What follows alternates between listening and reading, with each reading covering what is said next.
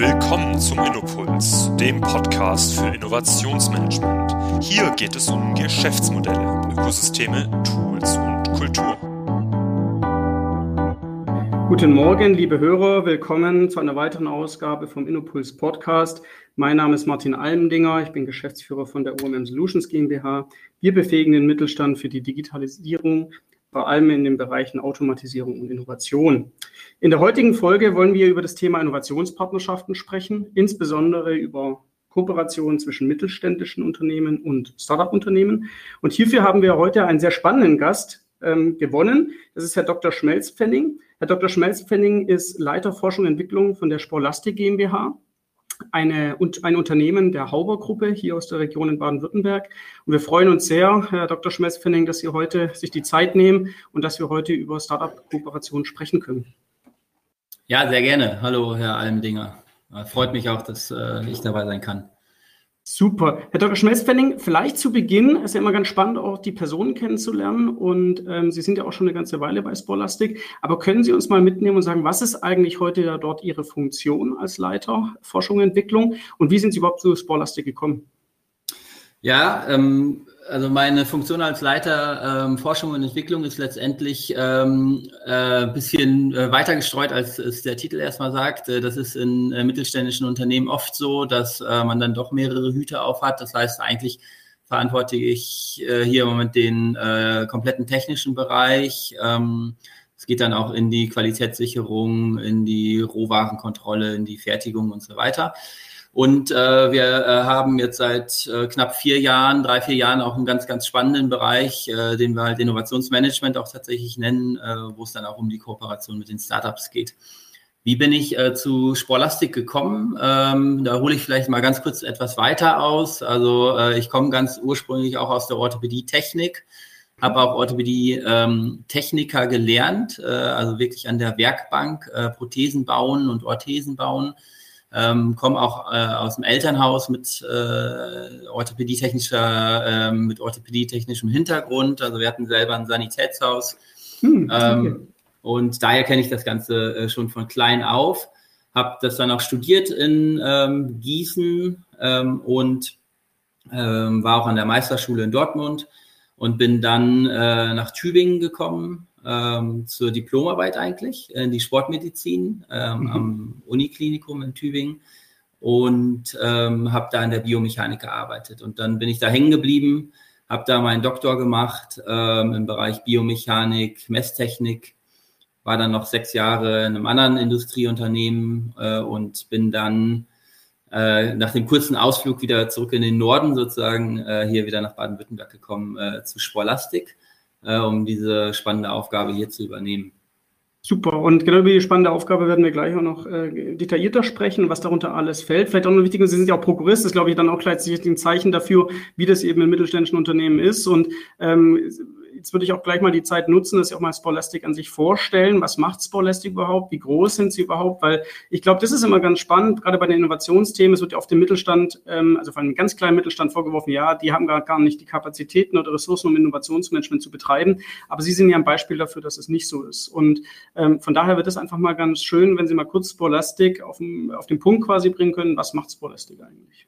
Ja, sehr gerne. Also Sporlastik ist äh, tatsächlich, so wie Sie gesagt haben, ganz klassischer äh, Mittelstand, baden-württembergischer Mittelstand, ähm, in der fünften Generation familiengeführtes äh, Unternehmen. Ähm, und äh, wir sind eine Sparte ähm, der Hauber-Gruppe. Äh, dort gibt es zwei Sparten, einmal Luisa Cerano als hochwertige Damenmode und einmal Sporlastik als Medizinproduktehersteller.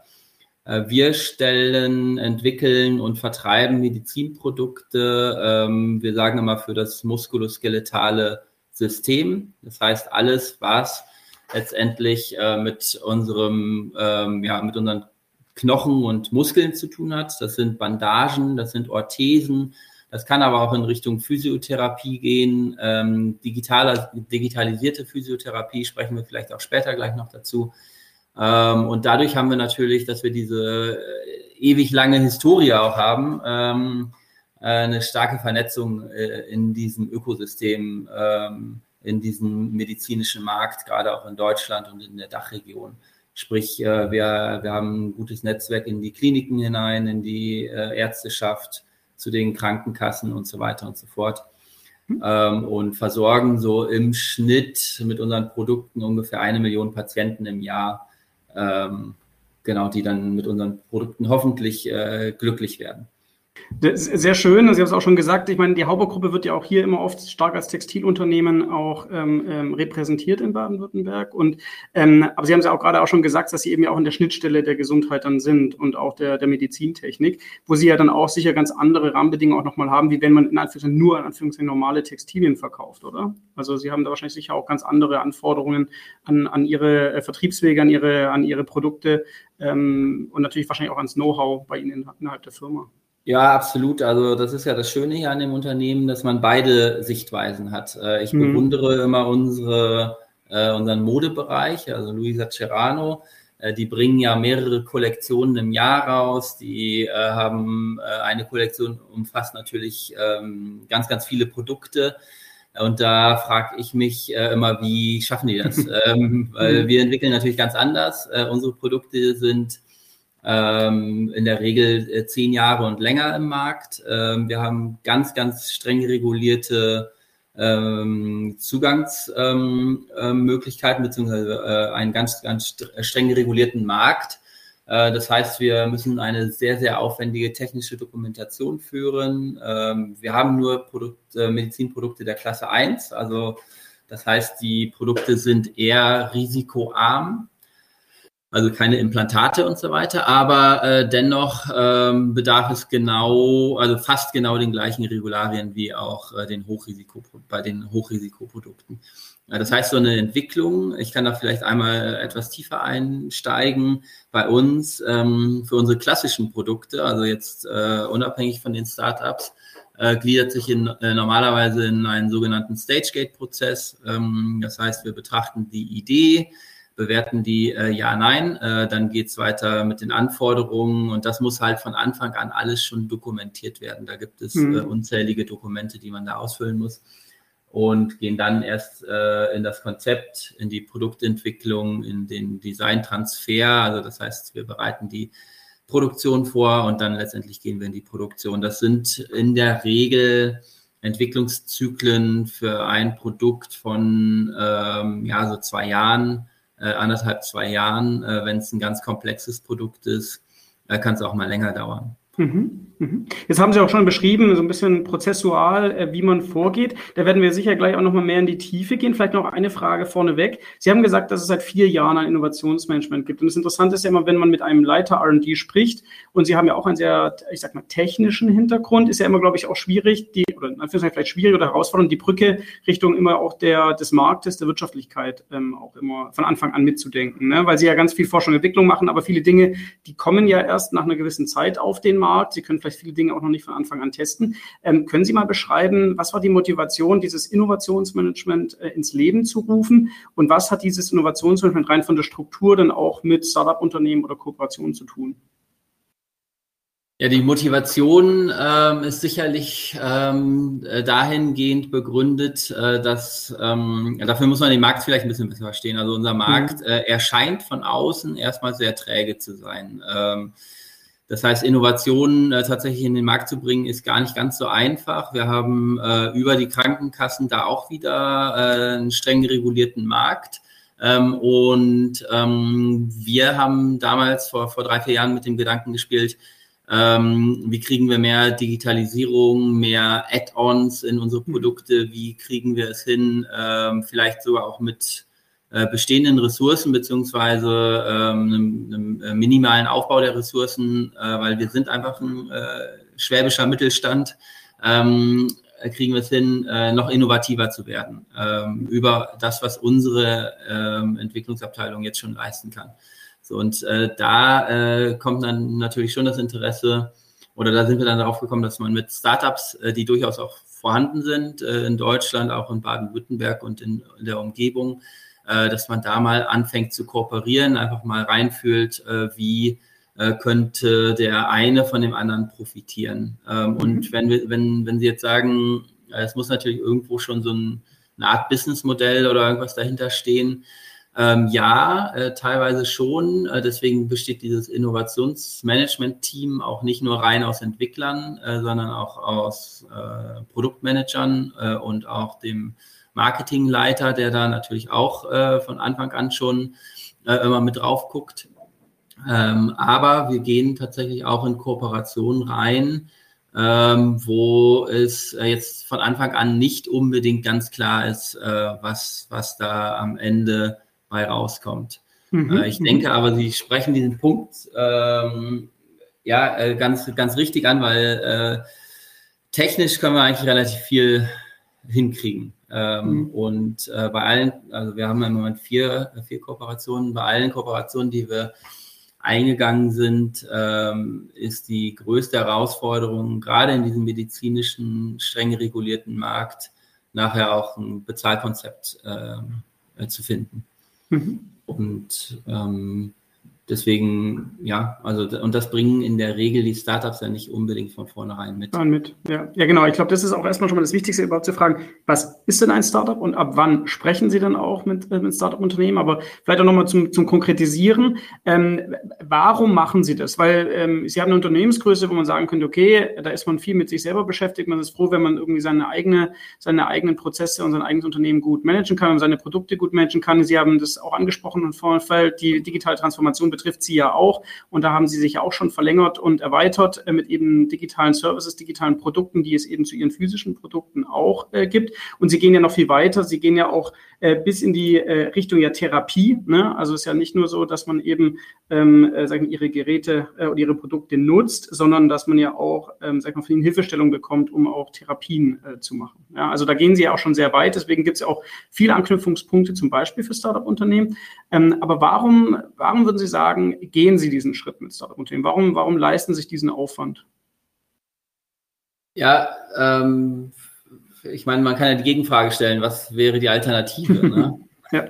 Ähm, letztendlich stehen wir natürlich auch im Wettbewerb mit, ähm, mit ähm, unseren ähm, Competitors sozusagen im Markt ähm, und ähm, in unserem Bereich äh, wirklich USPs zu schaffen, ist gar nicht so ganz einfach, weil mhm. muss ich das so vorstellen, es gibt Hilfsmittelgruppen und innerhalb der Hilfsmittelgruppe, also damit das Produkt nachher auch erstattet wird, ähm, ist das Produkt ziemlich genau beschrieben. Das heißt, mhm. wenn ich jetzt äh, eine tolle Idee habe, äh, eine Innovation bringen möchte, ähm, dann kann ich da aktuell, äh, da muss ich aktuell einfach neue Wege gehen, ähm, mhm. weil äh, in dem etablierten Geschäft ist es schwer, wirkliche Innovationen zu setzen. Ja, ähm, ja. Und äh, die andere Frage wäre dann tatsächlich, ähm, wie kann ich selber die Ressourcen dafür schaffen, ähm, solche Ideen zu generieren. Das heißt, in der Regel habe ich ähm, ein Entwicklerteam, das ist bei mir auch so. Äh, die bestehen hauptsächlich aus Textilingenieuren, aus mhm. Orthopädietechnikern mhm. ähm, und aus äh, Orthopädie-Technik-Ingenieuren, äh, ähm, also und Strickern tatsächlich, also alles sehr textillastig oder Orthopädietechnik. So, äh, jetzt habe ich keinen einzigen Elektroingenieur in meinem Team oder äh, ein ITler oder und so weiter und so fort. Wenn ja. ich jetzt in Richtung Digitalisierung gehen möchte, dann muss ich mir das aktuell als Mittelstand äh, irgendwo anders herholen. Und ja. ich, äh, das ist auch unsere Motivation zu sagen, wir kooperieren äh, mit anderen ähm, und äh, bringen damit einen Mehrwert in unsere Produkte. Und vielleicht mhm. dieser Mehrwert, dass ich das nochmal kurz erkläre, also äh, das ist tatsächlich unser Ziel, immer auch ein ganzheitliches Konzept anzubieten. Also, dass es nicht nur zum Beispiel die Knieorthese ist, ähm, sondern wir haben schon ganz, ganz früh damit angefangen äh, zu sagen, äh, wie können wir äh, unserem Produkt noch einen Mehrwert vermitteln. Ähm, ich sage jetzt mal das einfachste Beispiel, ich lege ein Terraband dazu, äh, dann kann der Patient dazu noch äh, ein paar Übungen machen.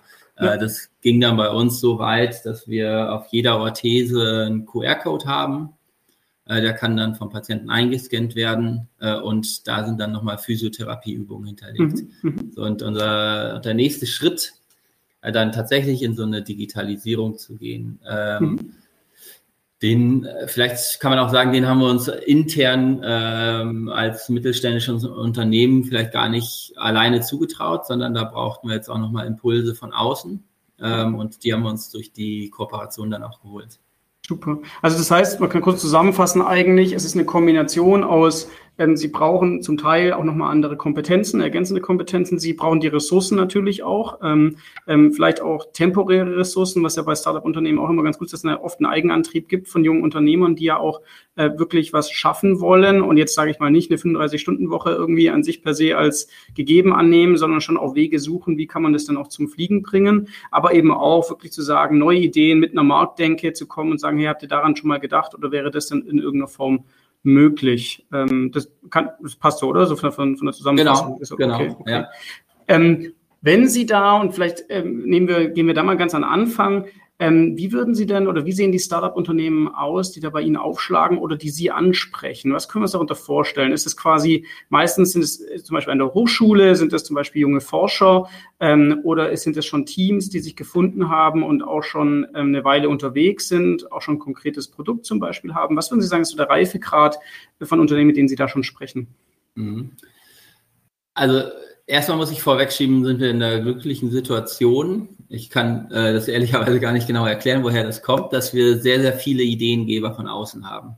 Hm. Ähm, also ähm, ähm, wir, äh, also unabhängig von den Startups, also tatsächlich kommen auch viele zu uns und ähm, bringen ihre Ideen ähm, ein und, ähm, äh, und dann gucken, ob es passt oder ob es nicht passt. Bei den mhm. Startups, also das heißt, es gibt durchaus viele Ideengeber, äh, die gar keine Startups sind, ne? ja. also, sondern die einfach nur eine gute Idee haben und sagen, ja, vielleicht kann Sporlastic das ja umsetzen.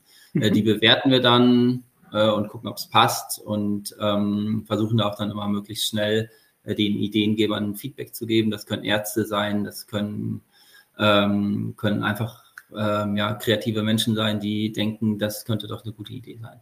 So, und bei den Startups ist es so, äh, dass wir da im Prinzip erstmal gar keine großen ähm, äh, Voraussetzungen ähm, setzen möchten. Wir sagen jetzt nicht, die dürfen sich bei uns melden und die nicht. Oder wenn die ja. sich bei uns melden, dann hören wir uns gar nicht erst die Idee an, sondern ja. ähm, es ist, hängt natürlich alles ganz stark auch von der guten Idee ab. Ne? Also mhm. erstmal ganz oben steht, steht die Idee.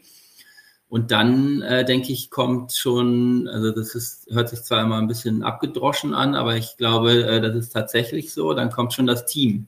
Ja ähm, die Köpfe äh, und das Bauchgefühl äh, vielleicht auch auf unserer Seite, äh, weil man von vornherein merkt, das ist ein äh, Team, was brennt, was äh, sich engagiert, was auch menschlich irgendwo passt. Man arbeitet dann ja über die nächsten äh, fünf Jahre mal mindestens mit denen zusammen.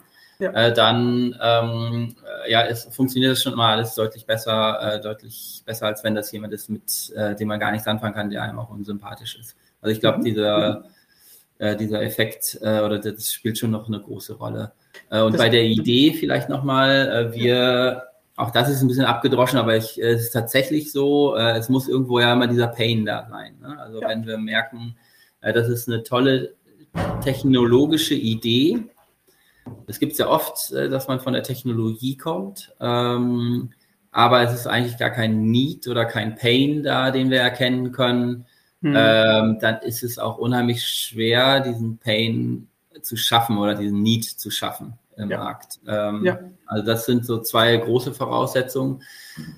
Klar, und dann gibt es natürlich äh, gerade im Medizinproduktebereich, ähm, ideal ist es natürlich, wenn ein Produkt entwickelt wurde, äh, mit dem Gedanken, es auch als Medizinprodukt irgendwann zuzulassen, äh, weil wenn ein Startup bei uns ankommt mit einem fertigen Produkt, was aber gar nicht in die Richtung des Medizinproduktes entwickelt wurde, dann muss man äh, diese ganze technische Dokumentation nachziehen. Mhm, ja. ähm, und das ist ein relativ aufwendiger Prozess, äh, den wir dann auch begleiten. Das haben wir auch schon gemacht. Ähm, mhm. Aber das ist, ähm, ist ähm, ja nicht ganz so einfach.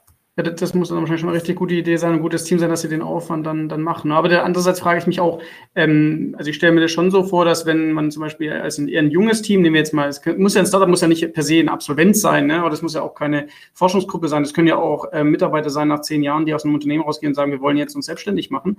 Ähm, aber ich könnte mir schon vorstellen, dass man natürlich diese ganzen Regularien erstmal nicht so stark vielleicht auf dem Schirm hat, weil sie haben ja dieses Know-how. Ne? Sie machen das ja schon eine ganze Weile und dadurch kennen sie ja auch die ganzen Stellhebel und wissen eben, wie soll die Dokumentation sein, was müssen wir alles machen, um wirklich ein Medizinprodukt draus zu machen. Ähm, ist es wirklich realistisch, dass ähm, auch Startups zu Ihnen kommen, die das alles schon kennen und mitbringen?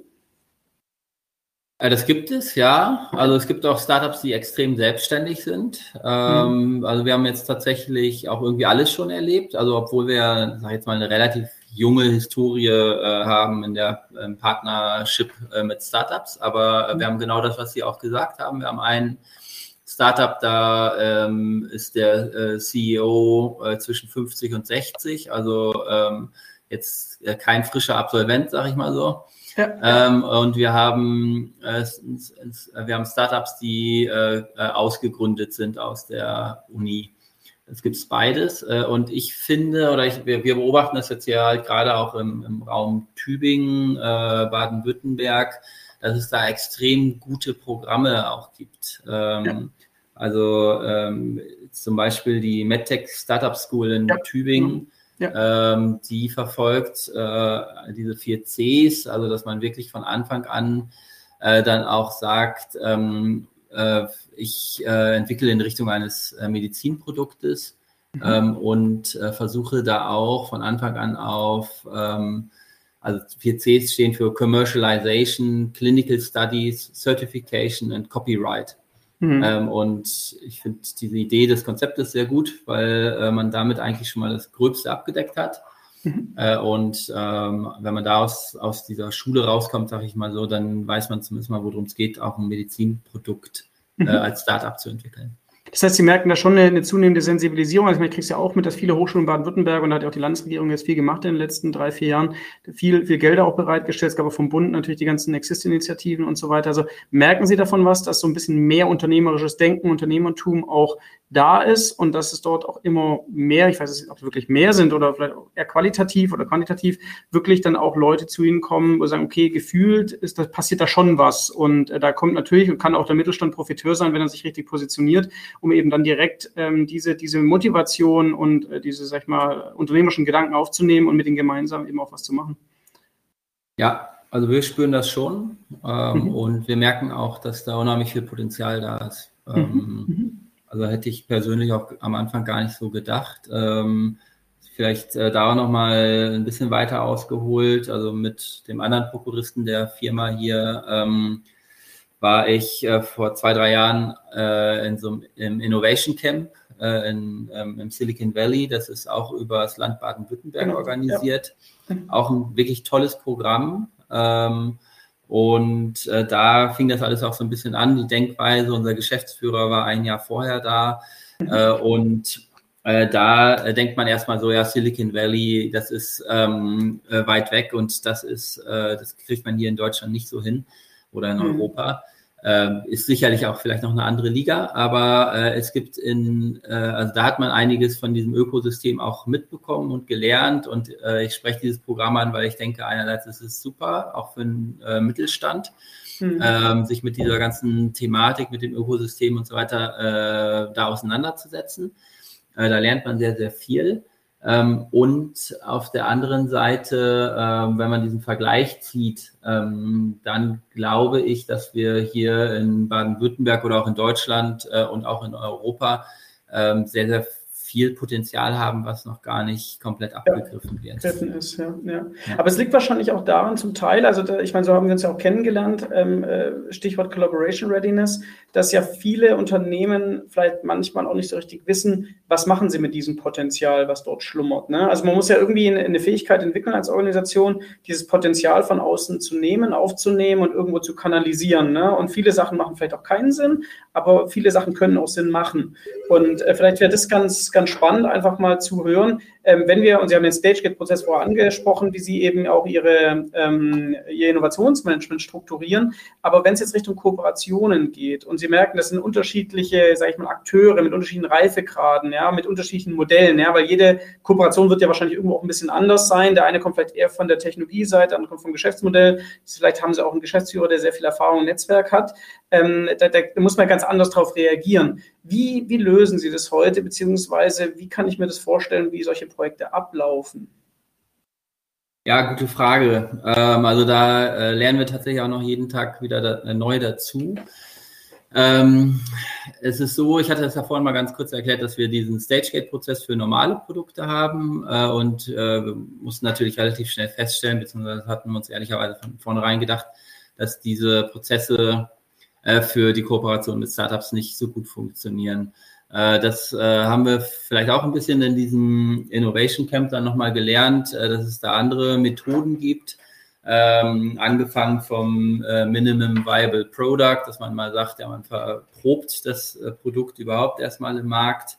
Ähm, und da geht es dann tatsächlich nicht nur um ähm, die äh, technische Eigenschaft des Produktes, sondern auch, wie reagiert der Markt denn da überhaupt drauf. Also wir haben uns mhm. das so ein bisschen angeeignet, dass wir ja in so einem Trichter denken ähm, oder Funnel oder wie man es auch immer nennen möchte. Also dass wir am Anfang dem Startup auch ganz klar sagen, äh, wir, wir machen von mir aus ein NDA oder auch nicht. Also ähm, mhm. aber ähm, äh, in der ersten Phase geht es eigentlich erstmal nur darum, ihm eine Plattform zu bieten, dem Startup. Ja. Also zu ja. sagen, äh, wir sind auf den und den Tagungen, wir sind auf den und den Kongressen, es ist überhaupt gar kein Problem, euch da mitzunehmen. Ähm, oder wir haben den Newsletter, äh, da können wir euch mal mitspielen. Und da sehen wir dann schon die Resonanz aus dem Markt. Ja. Wir sehen, ja. wie gut funktioniert das. Äh, ist da überhaupt, äh, äh zieht der Markt da überhaupt an? Ist es mhm. überhaupt interessant? Oder ähm, wecken wir damit gar kein Interesse? Mhm. So, und äh, wenn wir dann wirklich feststellen, es ist kein Interesse da, äh, es ist schwierig, dann äh, gibt es da ja auch diesen schönen Begriff des äh, Pivoting. Also dann muss man halt nochmal gucken, ob man irgendwie das äh, anders ausrichtet. Also dass man sagt, ähm, ich äh, habe zwar die Grundidee, äh, mhm. die, aber davon weiche ich jetzt mal ab. Ähm, ja. Also äh, und das unterscheidet es ja auch ganz klar zu unseren klassischen Projekten. Ja. Unser klassisches, bei einem klassischen Projekt definieren wir das Anforderungsprofil und dann marschieren wir in der Regel durch. Mhm. Äh, und dann kommt das Produkt irgendwann anderthalb, zwei Jahre später. Ähm, und hier ist es so, äh, man muss sich da erstmal wirklich wie so ein Pivot vom Basketballspieler, das eine Bein bleibt stehen, das andere bewegt sich. Also wirklich immer gucken, ich habe eine gewisse Basis, äh, meine mhm. Grundidee, aber in welche Richtung richte ich die, richte ich die jetzt aus? Ne? Und äh, das kann man meiner Meinung nach nur über den Markt erfahren. Ähm, und deswegen verproben wir diese äh, Startup-Ideen oder diese Ideen generell ganz gerne relativ früh, auch als mhm. MVP-Ansatz ähm, schon im Markt. Mhm. Und also super spannend, was Sie sagen, weil das ist ja auch wieder ein typisch sehr pragmatisch mittelständischer Weg, einfach zu sagen, okay, wir, wir testen einfach oder wir versuchen die Aufmerksamkeit zu nutzen, versuchen das Netzwerk zu nutzen, was wir haben.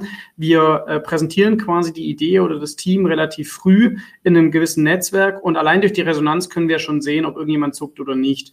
Und äh, das ist ja, also das könnte ja theoretisch jeder machen, aber es, also es sind manchmal sind die einfachsten Sachen, die halt dann doch niemand macht, weil dann doch immer Vorbehalte sind, sagen, boah, können wir mit so einer halblebigen Lösung oder mit einem einem, mit einem nicht vollständigen Team sowas überhaupt tun? Sollten wir das tun? Dürfen wir das tun? Aber da höre ich raus, ähm, dass Sie da ganz klar sagen oder, oder klar sehen, naja, es bringt ja nichts. Ne? Also wenn ich halt wirklich eine Test, eine, eine Idee validieren will oder, oder ein Vorhaben validieren will, dann muss ich eben das gegen den Markt challengen. Wenn ich das nicht mache, dann äh, verliere ich vielleicht ein Jahr und denke, ich mache was Tolles, aber äh, mache ich halt nicht. Also vor allem bei ganz neuen Sachen. Ne? Ich meine, bei Ihren Produkten wissen Sie ja schon ungefähr, Sie haben ja ein Gespür, Sie haben ein Netzwerk, Sie wissen auch, wie Sie vielleicht Produkte auch adaptieren können, aber ähm, in, in dem Fall ähm, ist es ja eigentlich eine super Chance, die Sie einem Startup bieten, eigentlich eine kostenlose Marktvalidierung von Anfang an, was ja ein Gründerteam am meisten weiterbringt, äh, zumindest reflektiert ist. Ne? Wenn man genau. sehr seinen Weg gehen möchte dann und, und, und er nicht den Markt hören will, klar dann nicht.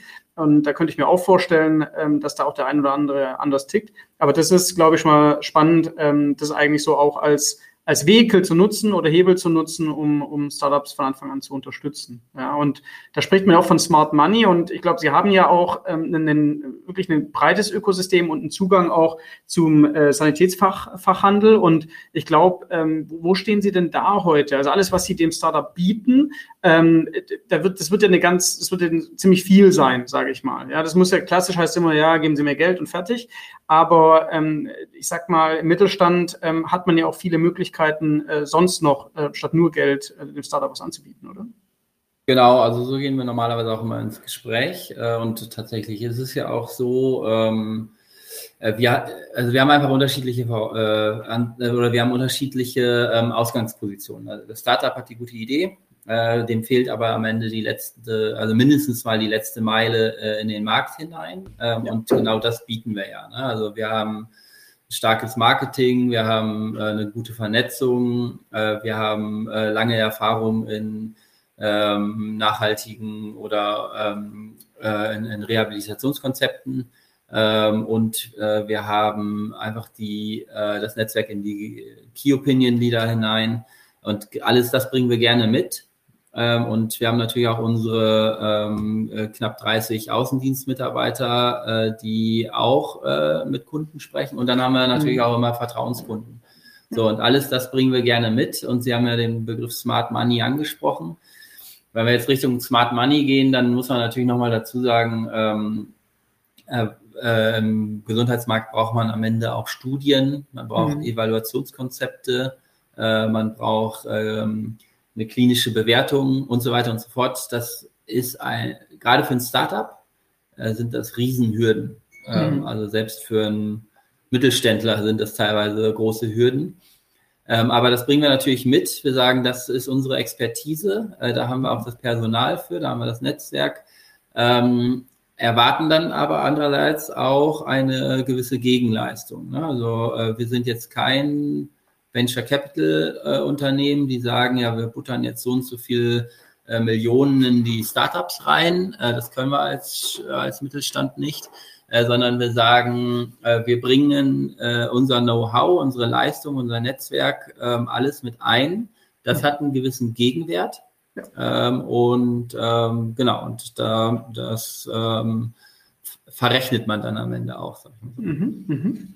Ja, aber ich glaube, das ist auch ähm, zumindest bei den mittelständischen Unternehmen, wo ich das beobachte, ist es natürlich eigentlich auch die Chance und der Weg. Ne? Und dann muss ich auch ein Startup-Unternehmen natürlich immer überlegen, ähm, welchen Wert hat es äh, für mich als Gründerteam, das zu nehmen und vielleicht auch Anteile abzugeben im frühen Stadium.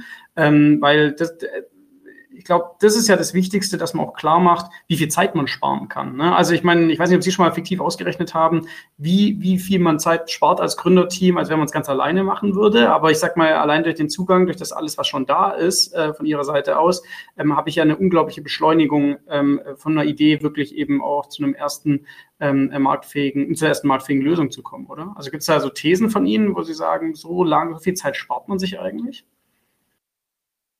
Puh, ist schwer zu sagen. Ne? Ähm, wenn man jetzt alles komplett selber macht, dann ähm, äh, muss man, also das hängt, glaube ich, immer ganz stark davon ab, ähm, was habe ich auch für einen äh, finanziellen Background. Also wenn äh, ich jetzt als Startup gute Geldgeber habe, äh, kann man vielleicht auch auf so ein Partnership verzichten, was ich gerade gesagt habe, äh, indem man sich selber die ähm, äh, Expertise einkauft und natürlich auch dann mit äh, mit anderen Instituten, sage ich jetzt mal, zusammenarbeitet, die man dafür bezahlt, ähm, dann kann man das sicherlich auch selber hinbekommen. Ähm, wir haben jetzt einfach auch festgestellt, äh, und das ist, glaube ich, auch normal, dass man äh, in eine Kooperation reingeht, man das Gefühl hat, es ist ja schon fast ein fertiges Produkt. Mhm. Ähm, aber äh, dann dauert es trotzdem nochmal ein bis zwei Jahre, bis man dann tatsächlich alles hat. Ne? Also die Studie, ja. äh, die Zulassung, äh, die, das Netz äh, oder das, äh, das äh, Geschäftsmodell und so weiter und so fort. Ja. Äh, wenn man das jetzt alles komplett alleine macht, ich glaube, das hängt wirklich ganz stark auch von den Typen ab. Also ja. wir haben auch schon Leute äh, gesehen, so wie Sie es gerade gesagt haben, die äh, dann ähm, nicht so, sag ich jetzt mal, open-minded sind, äh, mhm. die ein Startup gründen und äh, das hat man als Entwickler ja leider auch manchmal dann so ein bisschen verliebt sind in das, was man gerade schafft äh, mhm. und gar nicht auf den Markt oder auf das Umfeld hört. Mhm. mhm. Das ist äh, meiner Meinung nach äh, das größte, sag ich jetzt mal, Todesurteil für, für, für jegliche äh, Ideen, ja. Innovationen und so weiter. Ja. Ähm, das fängt im Prinzip ja bei, bei ganz normalen Produkten an, die wir hier auch entwickeln. Wenn wir nicht auf den Markt hören, äh, dann können wir auch ähm, kein äh, marktgerechtes Produkt entwickeln. Klar. Das heißt nicht, dass man da immer den Stimmen hinterher rennt, ähm, aber äh, man muss zumindest drauf hören und äh, das ja. entsprechende daraus entwickeln. Mhm. Das heißt ja auch, dass wahrscheinlich die Wertschätzung, vor allem jetzt bei, bei jungen Gründern, die vielleicht auch zum ersten Mal den Gründungsweg einschlagen, vielleicht noch gar nicht aufbringen können. Also die können es wahrscheinlich noch gar nicht absehen, ähm, was sie an Wert da auch einbringen, oder? Also das könnte ich mir vorstellen, dass wenn sie da zum ersten Mal so ein Treffen machen mit, mit einer Startup-Firma und man lernt sich kennen, dann geht es ja nicht nur darum, dass die Idee und das Team ganz okay ist, sondern viel spricht man auch über Collaboration Fit. Es muss ja auch ein Fit da sein, ähm, der, sage ich mal, zwischenmenschlich ist. Das geht auch um Kulturen, passt man zusammen, ist man offen, ähm, weil am Ende muss man auch viel und eng intensiv zusammenarbeiten und da sollte es ja auch menschlich einfach gut, gut passen. Ne? Also sonst wird es ja. Wird es ja, ja, ja, absolut. Also ist ja auch eine äh, schwierige Aufgabe als Startup abzuschätzen, was da alles so auf einen zukommt, wenn man in den medizintechnischen Bereich möchte. Ja, also ja. Äh, ich denke, da gibt es auch andere Branchen, äh, wo es ähnlich sch äh, schwer ist, aber das ist, ähm, so wie Sie sagen, dann auch schwer abzuschätzen, was bringt mir jetzt dieser Partner eigentlich an Mehrwert. Äh, mhm. Und ich meine, ähm, wir wenden jetzt auch äh, schon mal dieses äh, Partnership Capacity Canvas ein, ähm, wo äh, man dann ja letztendlich auch so eine Art äh, Partner Fit äh, nochmal ja. äh, auch ein bisschen methodischer ermitteln kann. Ja. Ähm, neben so einem Business Model Canvas, was äh, genau. ja, glaube ich, jeder kennt, aber ich finde diese, dieses Partnership Capacity Canvas finde ich tatsächlich auch eine gute Methode ähm, um auch einfach diese Ungleichheit und diese unterschiedlichen Interessen eventuell auch frühzeitig abbilden zu können ja. und sagen zu können, ähm, wir kriegen da ein Fit hin. Mhm. Ähm, oder es ist ja auch eine Kunst, äh, es frühzeitig äh, zu beenden, weil ja. äh, es, es gibt ja nichts Schlimmeres als ähm, ähm, eine längere ähm, schlechte Partnerschaft, sage ich jetzt mal so, Total. Ähm, wo es irgendwann aber absehbar ist, dass es nicht funktionieren wird. Richtig. Und dann ja. investieren wir viel Geld, das Startup. Ähm, das Startup hat ja auch einen ganz anderen Druck als wir, muss man ja auch dazu sagen. Also in der ja. Regel haben die Startups ja ähm, einen enormen zeitlichen Druck. Also das ja. heißt, die sind über einen gewissen Zeitraum sind die eventuell finanziert, aber äh, wenn bis dahin dann nichts ähm, zurückkommt, äh, ja. dann äh, wird es irgendwann auch schwierig. Und ja. diesen Druck, den spüren wir von den Startups auch häufiger. Mhm. Ähm, das, äh, genau, und, äh, und wenn dann eine schlechte Partnerschaft da ist, ähm, dann, ähm, ja, dann, dann, dann äh, ist es einfach ein Riesenproblem. Man muss es frühzeitig beenden, ja. äh, weil es sonst auch ähm, einfach beidseitig zu Schäden äh, führt. Ja. Klar. Ja, das ist, glaube ich, also diese Resilienz als Gründer, die muss man natürlich haben. Das ist natürlich sein eigenes Risiko, ne? Und das Gründerteam auch. Die müssen selber entscheiden, wie lange sie das tun. Ähm, aber ich glaube, umso wichtiger ist, dass eben dann auch ähm, Unternehmen, die wirklich kooperieren wollen, natürlich so ein gutes Setup finden, dass man kann, wenn ihr Bock habt ähm, und wir haben uns vorbereitet, wir haben diese Infrastruktur, dann können wir den Weg auch gemeinsam gehen. Ja, dann hat man zumindest diese Hürden schon mal, ähm, ähm, sag ich mal, zumindest ein bisschen ge, äh, abgesenkt. Ähm, aber das andere ist natürlich wirklich, ob, ob dann wirklich die, die Unternehmer oder das Startup-Team auch mit Ihnen wirklich das machen möchte. Und ich finde es ganz spannend, was Sie sagen. Ähm, genau, also Business Model Canvas kennt ja auch jeder und da haben wir uns ja persönlich auch schon viel ausgetauscht über was gibt es denn für andere Tools. Ähm, und ähm, tatsächlich sehen wir sehr wenig im Markt, dass eigentlich wirklich diese drei Perspektiven angewendet werden. Ne? Die eigene, die Startup-Perspektive und eigentlich die der Partnerschaft.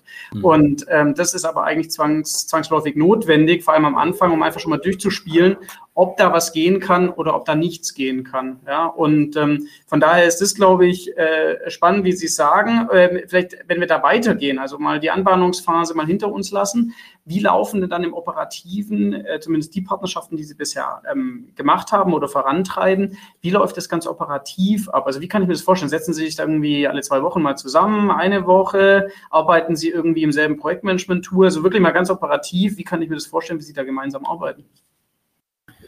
Ähm, ja, also wir, ähm, es ist tatsächlich so, wie Sie sagen, also wir haben einmal in der Woche einen Showfix, ganz klassisch, äh, mhm. wo wir uns auch einmal in der Woche mit den Startups austauschen und die ähm, quasi die, die äh, den Projektplan abstimmen. Äh, dann mhm. setzen wir uns in der Regel Meilensteine, äh, an denen wir auch bewerten. Mhm. Ähm, also wie gesagt, wir starten ja in der, äh, in der allerersten Phase mit diesem NDA. Äh, in der zweiten Phase äh, schließen wir normalerweise so ein äh, Letter of Intent ab.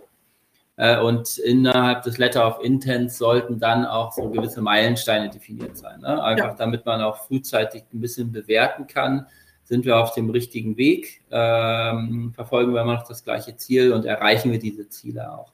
Mhm. So, und äh, dann gibt es, ähm, äh, gibt es in der Regel schon eine Art Projektplan, äh, der aber weniger rigide ist als jetzt in einem klassischen Projekt. Ähm, mhm. Also, und dann hängt es tatsächlich auch immer ganz äh, stark von dem Startup ab. Ähm, mit dem einen Startup machen wir komplett die, Tech, äh, die, die ähm, klinischen Studien. Das heißt, mhm. unsere Kontakte zu den Universitäten nutzen wir. Ähm, und dann mhm. geht es natürlich stark darum, äh, wie bereiten wir diese Studien vor, wie schaffen wir ein, ähm, äh, Clinical Evidence und so weiter und so fort. Und was am Ende immer nochmal ein Schlüssel ist und ein wichtiger, wichtiger Moment ist, dass wir auch im Markt äh, dieses Konzept dann erproben und sagen, wie läuft es dann tatsächlich, wenn der Arzt äh, das Rezept ausstellt äh, und das Sanitätshaus dieses neue, innovative Produkt rausgibt, welche Probleme mhm. entstehen da und so weiter und so fort. Also das mhm. ist dann schon so quasi die Endstufe. Mhm. Ähm, und zwischendrin gibt es ganz, ganz viele To-Dos, so wie in jedem Projekt, äh, dass man äh, sich letztendlich Gedanken macht über äh, ja, sowas wie Value Propositions und äh, USPs und ähm, äh, wie verfolgen wir jetzt äh, die Weiterentwicklung des Produktes, wie, priorisieren wir die einzelnen Schritte. Manche Dinge muss man einfach vorziehen aufgrund der regularischen Themen äh, und so weiter und so fort. Äh, also mhm. da, da ist dann, glaube ich, wieder der große Vorteil, dass wir es gewohnt sind, Medizinprodukte zu entwickeln. Wir wissen genau, welche Schritte da kommen. Also ja. äh, ich sage jetzt mal diese Usability-Betrachtung äh, und äh, klinische Bewertungen und so weiter. Das sind ja Themen, mit denen wir uns tagtäglich auseinandersetzen, die wir dann auch gut begleiten können. Ja, das heißt, Sie guiden eigentlich dann schon, also Sie von Ihrer Seite aus guiden eigentlich relativ stark, in Anführungszeichen, diese, diese Partnerschaft dann auch. Ähm, äh, ich nenne es mal das Projektmanagement der Partnerschaft. Das ist eigentlich schon so, was Sie dann ähm, so ein bisschen versuchen, den Rahmen zu bieten und vorzugeben, weil wahrscheinlich ja Startup-Unternehmen diesen Weg noch nicht so gegangen sind, auf dem Weg, wie Sie ihn gerade beschrieben haben. Und das heißt aber natürlich auch, dass Sie da schon äh, auch natürlich nicht, nicht unbedingt wenig zeitliche Ressourcen ja auch dann, dann reinstecken. Nee, genau. Also wir stecken ja. da schon relativ viel Zeit rein. Ähm, wir sind da jetzt mit drei bis vier Personen äh, in dem ähm, Innovationsteam unterwegs ja. Ähm, ja. und zumindest mal zwei Personen sind auch zu 100 Prozent dann an dem Thema immer dran. Okay, ja. Das heißt aber auch, und das finde ich ganz spannend, Sie haben gesagt, Sie bewerten eigentlich dann Meilensteine, ne? Weil oft ist ja so der Gedanke, ja, ich quantifiziere irgendwie ein Startup und dann schaut man quasi gleich auf den Umsatz so, ne? Aber äh, wie wir schon festgestellt haben, Startup ist nicht Startup und viele kommen ja einfach nur mal mit auch Ideen oder vielleicht mit ersten rudimentären Prototypen zu Ihnen. Ähm, und da kann man ja auch ganz ehrlich äh, wirtschaftliche Kennzahlen nicht anlegen. Also funktioniert einfach nicht. Und ähm, ich glaube auch, dass es eigentlich gar keinen anderen Weg gibt, als immer Schritt für Schritt zu schauen, also doch eher sehr agil und immer zu schauen, sind wir gut in der Zeit, erreichen wir unsere Ziele, hat jeder seinen Job gemacht. Das ist wahrscheinlich das, was man erstmal nur bewerten kann. Man kann eigentlich nur die Zusammenarbeit an sich bewerten, aber und die Zielerreichung, aber nicht unbedingt eigentlich sonst irgendwelche KPIs, OPIs oder ähnliches. Nee, also das äh, haben wir, das versucht man natürlich schon irgendwie, weil man ja am Ende auch, ähm, ähm, ja, am Ende muss natürlich auch wieder Geld reinkommen, ist ja logisch. Ja. Ähm, aber auf dem Weg dahin äh, sind es tatsächlich andere Meilensteine. Also ähm, das geht von, ähm, also jetzt in dem Fall äh, DIGA-Anträge stellen, ne? also mhm. sich darum äh, zu kümmern, äh, wie kann man eine Erstattung für so ein innovatives Pro äh, Produkt äh, erreichen. Mhm. Ähm, und, und so weiter und so fort. Also das, das sind eher so Meilensteine, die einen dann irgendwann zu einem fertigen Produkt bringen. Also das mhm. hat in dem Moment jetzt dann weniger mit, äh, mit den äh, KPIs im Sinne von äh, Umsatzgenerierung zu tun. Ja, ja. Und vielleicht auch noch eine Frage rein vom, wir haben jetzt viel natürlich über auch tendenziell so auch ein bisschen, ich nenne es mal Entwicklungspartnerschaften ja gesprochen, weil das natürlich auch in Ihrem Bereich dann auch am meisten Sinn macht oder da auch natürlich die größte Herausforderung steht, wirklich aus einem Prototyp dann wirklich ein Medizinprodukt zu machen äh, mit all den Vorgaben, die man hat. Aber haben Sie auch schon mit Startup-Unternehmen gesprochen, so aller 360-Grad-Sicht, wo Sie sagen, das hat eigentlich, ist es eigentlich sehr weit weg von Ihrem eigentlichen oder ist von einem ähnlichen Produkt, aber zum Beispiel ähm, sind die sehr gut in einem Channel, in einem, in einem Ökosystem oder in einem Markt und haben Zugang vielleicht zu irgendwelchen ähm, äh, Kunden oder vielleicht auch zu, zu Sanitätsfachhändlern. Also schauen Sie sich auch so ein bisschen Ideen an, die vielleicht sogar gar nichts mit, mit Orthesen oder Ähnlichem zu tun haben? Ja, absolut. Also erstmal hat keines dieser Startups äh, direkt was mit Orthesen zu tun, sondern okay. es sind immer Ergänzungen zu unseren ja. Produkten. Also so wie ich es vorhin gesagt habe, äh, digitale Physiotherapie, mhm. das ist ja jetzt, das ist kein alleinstehendes Produkt für uns. Ja. Äh, wenn Sie jetzt sagen, gucken wir auch im Prinzip ja auch mal über den Tellerrand hinaus, absolut. Also ich glaube, das ist auch super wichtig äh, und ähm, äh, da, da kann ich jetzt zum Beispiel nur wieder auf äh, zum Beispiel Babycon äh, verweisen. Mhm. Ähm, äh, da gibt es einen Austausch ähm, in ganz unterschiedlichen Industriesparten, äh, mhm. unter unterschiedlichen Innovationsmanagern. Ähm, und äh, sowas finde ich persönlich auch super gewinnbringend. Also man kann in dem Bereich, glaube ich, nicht immer so zielstrebig vorgehen und sagen, ich suche mir jetzt dieses eine Startup raus und mit dem Startup werde ich groß und das mache ich äh, ja. richtig, richtig äh, äh, zum, zum Unicorn oder was weiß ich was. ähm, äh, sondern man muss ja super flexibel und überall die Augen und Ohren offen haben. Und äh, das haben wir, glaube ich, auch. Und das, das, das ist am Ende wahrscheinlich auch so ein bisschen das Erfolgsrezept, ne? dass man mhm äh, regelmäßig in den sozialen Medien äh, auch äh, guckt, äh, was tut sich Neues, äh, dann über alle möglichen Netzwerke versucht, äh, da immer wieder Kontakt zu halten, überall äh, reinzuhören und äh, zu überlegen, ah ja, das ist die Idee, die geht in die Richtung, aber kann ich die denn irgendwie ummünzen, vielleicht in äh, eine Idee, die äh, mich weiterbringt? Und ja. ähm, genauso gibt es natürlich auch also produktunabhängige Ideen, ne? also dass man sagt, ähm, äh, gibt es Möglichkeiten, äh, bessere Möglichkeiten des Online-Marketings oder gibt es bessere ja, Möglichkeiten, ähm, äh, die jetzt völlig produktunabhängig sind? Genau, vielleicht da, auf, einer Prozessebene oder sowas. Ja. Genau, ja, genau. Ja, da versuchen, versuchen wir schon immer reinzugucken. Also ich kann äh, starte hier auch gerne den Aufruf, äh, dass äh, sich jeder bei uns melden kann, wenn er eine gute Idee hat. Aber ähm, genau, da versuchen wir einfach ja sozusagen open-minded durch die Gegend zu laufen und äh, möglichst viel auch mitzubekommen und unser Netzwerk da auch immer wieder in den Austausch zu gehen.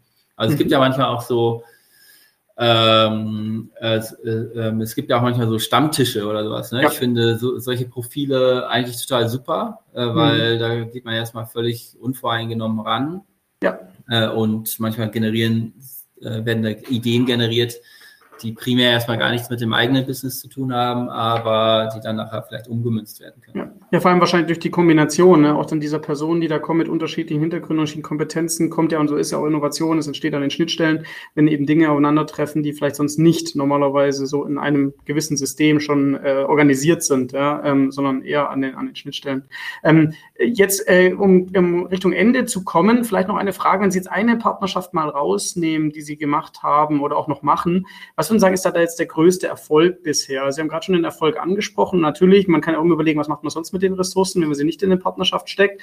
Ähm, aber was würden Sie sagen, ist so der größte Erfolg bisher und danach vielleicht auch das größte Learning, seitdem Sie das machen mit Startup-Unternehmen, ähm, die Sie da verzeichnet haben? Ja, also dann würde ich tatsächlich nochmal auf das Startup eingehen äh, namens Reflex. Ähm, mhm. Mit denen kooperieren wir jetzt schon relativ lange.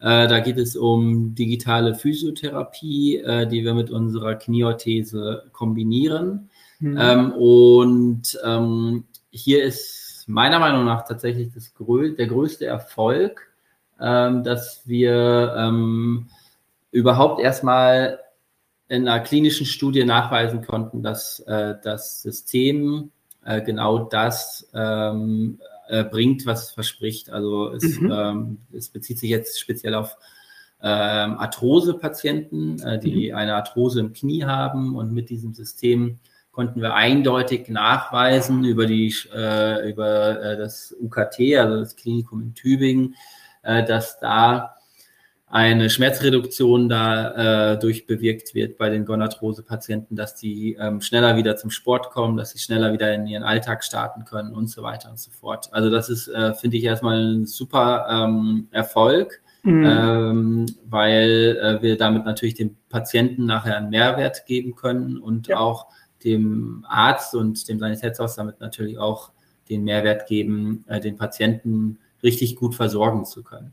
Mhm. So, äh, zweiter Erfolg in dem Kontext ist, dass es überhaupt erstmal diese Struktur der Digas gibt. Ähm, das gab es am Anfang gar nicht, als wir mit den Startups angefangen haben. Das heißt, mhm. es gibt ein neues Abrechnungsmodell, was mhm. äh, Jens Spahn in dem Fall in, äh, auf den Weg gebracht hat. Das gibt es auch ja. erst seit Anfang des Jahres. Und äh, da ähm, äh, sind wir auch schon mal einen Schritt weiter und erhoffen uns da jetzt ähm, zeitnah auch die äh, DIGA ähm, Reimbursement, das DIGA Reimbursement hinzubekommen. Mhm. So, und dann starten wir damit tatsächlich erst richtig in den Markt. Äh, und äh, wenn Sie sagen, das Learning, was wir äh, jetzt aus diesen vielleicht äh, vier Kooperationen jetzt mal rausnehmen, ist, dass es ähm, ein langer und steiniger Weg ist, äh, bis man wirklich ein marktfähiges Produkt hat hm. und äh, bis man auch so ein Proof of Market sozusagen hat äh, hm. mit dem Produkt, weil es viele, viele Anpassungsschleifen, äh, viele, viele ähm, ähm, ja, äh, Schritte äh, vor und dann auch wieder zurück äh, gibt innerhalb äh, dieser Entwicklung, wo man eigentlich sagt, ja, man hat ein Startup, äh, was mit einem fast fertigen Produkt kommt Mhm. Ähm, aber das äh, ist dann doch noch ein langer und steiniger Weg, den man da zusammengeht. Ähm, der aber aufgrund dessen, dass dann am Ende so ein tolles Produkt rauskommt, ähm, also uns zumindest unheimlich viel Spaß macht mhm. ähm, und auch unheimlich herausfordernd ist. Ähm, mhm. Das äh, sind vielleicht so unsere Learnings. Mhm. Und ähm, Sie, wir freuen uns darauf, die Produkte jetzt dann auch äh, wirklich alle Markt gut platzieren zu können und äh, bringen damit dann, glaube ich, auch wirklich einen gewissen Mehrwert.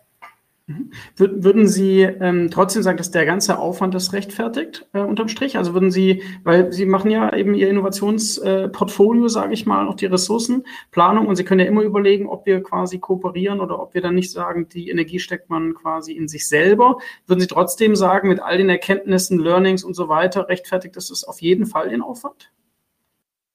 Ich würde sagen schon, ja. ja. Also ähm, äh, final kann man es wahrscheinlich erst in fünf Jahren beantworten. Klar. Vielleicht müssen wir dann nochmal wieder ein Interview führen. Auf jeden Fall. Ähm, aber äh, ich ähm, glaube, dass sich das äh, schon lohnt. Also äh, auch aus Unternehmenssicht und wenn man jetzt mal ganz ähm, äh, unabhängig von, vom Unternehmen rangeht, dann äh, natürlich auch aus Sicht des Patienten. Ne? Also wenn sich ja. jetzt nicht äh, das Startup und wir äh, bemüht hätten, dieses System ja. soweit oder diese Systeme so weit zu treiben, dann hätten wir halt auch diesen Pain nicht ja. ähm, beheben können. Ähm, und ähm, wenn man jetzt wieder aus Unternehmenssicht denkt, äh, dann äh, ist es natürlich auch so, dass ähm, äh, wir äh, einen positiven Effekt jetzt schon verspüren, mhm. auch äh, wenn wir, selbst wenn die Produkte, die mit den Startups zusammen entwickelt wurden, äh, jetzt vielleicht noch nicht die Cash-Cows in unserem Portfolio ja, sind. das kann man ja auch nicht erwarten. Dann gibt es natürlich aber trotzdem so einen Side-Effekt. Ne? Also ja. die Firma stellt sich innovativ dar ähm, wir äh, haben Gesprächszeiten bei Entscheidern ähm, und wir haben mehr Gesprächszeiten bei Chefärzten und äh, Klinikvorständen und so weiter und so fort. Also das sind ja alles positive Effekte, die man da in so einer Kooperation auch berücksichtigen ja. muss. Und am Ende ist es ja, wie Sie gesagt haben, es ist ja eine Differenzierungsmöglichkeit gegenüber auch dem Wettbewerb, äh, mit dem man eben Kombinationen eingeht, die eben natürlich, ähm, ja, sag ich mal, vom Standardgeschäft abweichen. Und ähm, ich meine, ähm, allein wenn man strategisch denkt, äh, kann das natürlich dann ähm, total oder kann vielleicht auch nur dieser Weg langfristig Sinn machen, indem man auch sagt, okay, wo können wir uns immer wieder differenzieren, wie kriegen wir eben spannende Kombinationsmöglichkeiten, ähm, solange wir halt Paints auch lösen. Ne? Das ist ja, glaube ich, erstmal das, das Wichtigste dann auch. Genau. Super. Ja, Herr Dr. Schmelzpenning, ähm, wir sind quasi am, am Ende. Vielleicht noch eine Frage zum Ausblick. Was glauben Sie, wie werden sich dort die Kooperationen weiterentwickeln? Vielleicht nicht nur bei ähm, Spolastic, sondern aber auch ähm, im Mittelstand insgesamt. Sie werden sich ja auch, ja, Sie haben vorher gesagt, Sie sind vernetzt auch mit anderen Innovationsmanagern. Ähm, was denken Sie, was hören Sie von denen? Wie, wie wird sich das weiterentwickeln, diese, diese Kooperation zwischen Mittelständlern und Startup-Unternehmen? Was denken Sie? Ja, ich habe das ja eingangs gesagt. Also ähm, ich glaube, dass da ein großes Potenzial schlummert, was hm. vielleicht auch von vielen noch unterschätzt wird, äh, was ein anfängliches Investment ähm, äh, einfach bedeutet, auch für den Mittelstand. Äh, das muss sich jeder natürlich gut überlegen, ob äh, er dieses Investment eingeht oder nicht. Aber ich glaube, dass sich das äh, und ich hoffe, dass sich das auch so weiterentwickeln wird, dass äh, der Mittelstand auch in Deutschland ähm, sich immer mehr in Richtung Startups ausrichten wird, äh, weil die Innovationskraft der Startups ist einfach enorm. Ähm, und ähm, ich denke, je besser dieses Ökosystem funktioniert, äh, desto, ähm, desto mehr Startups kommen auch dazu. Desto mehr äh, Startup-Schools gibt es auch, desto ja. mehr Plattformen gibt es auch. Und da äh, kann ich nur an den Mittelstand appellieren. Äh, ja, wenn die, ich sage jetzt mal, wenn die Nachfrage nicht da ist, äh, dann äh, ist das Angebot nachher halt auch nicht da. Ne? Und ja. ähm, da müssen, äh, da, da ähm, profitiert der Mittelstand von nicht kurzfristig, manchmal vielleicht auch noch nicht mal mittelfristig, aber ich glaube langfristig auf jeden Fall. Äh, und äh, das ganze Ökosystem profitiert davon, wenn äh, der Mittelstand da auch mitmacht. Super, das ist doch ein wunderschönes Schlusswort. Herr Dr. Schmelzfenning, herzlichen Dank, dass Sie sich die Zeit genommen haben und uns da so tief mitgenommen haben. Ähm, ich glaube, wirklich spannend für die Hörer, das wirklich mal ganz konkret zu hören. Wie läuft es denn dann auch wirklich ab? Und auch dann nochmal rauszuhören, dass es eben auch wirklich eine tolle Chance für den Mittelstand sein kann. Man muss nicht riesengroß sein. Man kann auch wirklich mit kleinen äh, Themen auch starten, ähm, äh, sofern man eben natürlich auch äh, sein Smart Money auch gut äh, kennt und auch einbringen kann. Ja, und ich denke, wir schaffen schaffen es vorher mal zu sprechen, dann müssen wir nicht fünf Jahre warten. Aber es ist auf jeden ja. Fall spannend, die Partnerschaften weiter zu verfolgen. Und ähm, dementsprechend, genau, bedanke ich mich nochmal und wünsche Ihnen alles Gute für die Zukunft, ähm, erfolgreiches Kooperieren und äh, bis ganz bald. Herzlichen Dank. Ja, vielen Dank auch. Das war Innopuls, der Podcast für Innovationsmanagement. Hier geht es um Geschäftsmodelle, Ökosysteme, Tools und